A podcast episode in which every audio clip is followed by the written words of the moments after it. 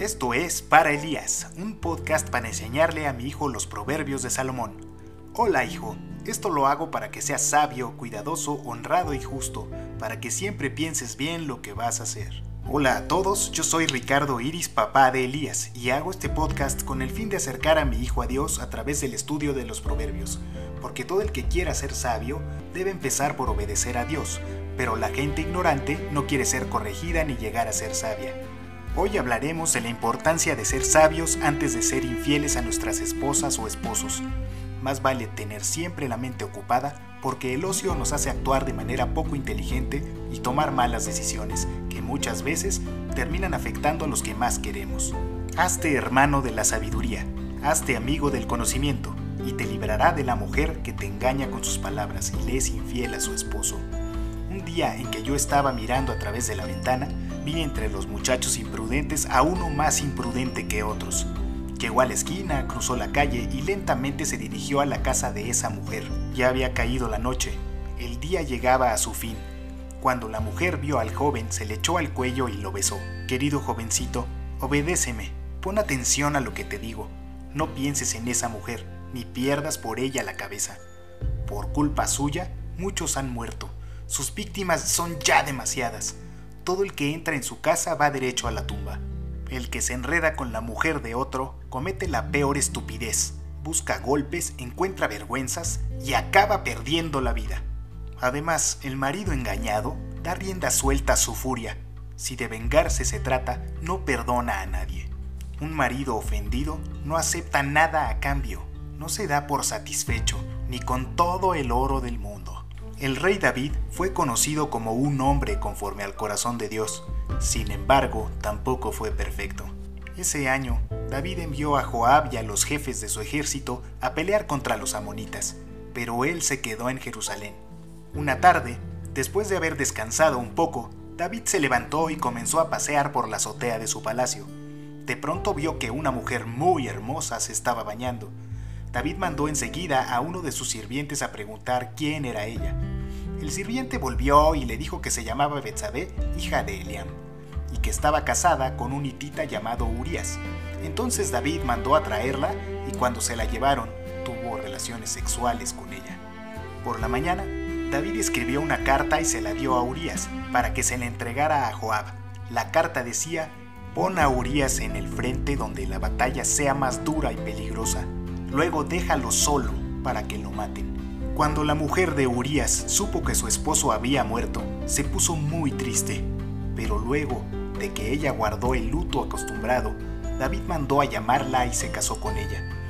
Tiempo después, ella tuvo un hijo. Sin embargo, a Dios no le gustó lo que David había hecho. Dios reprende a David.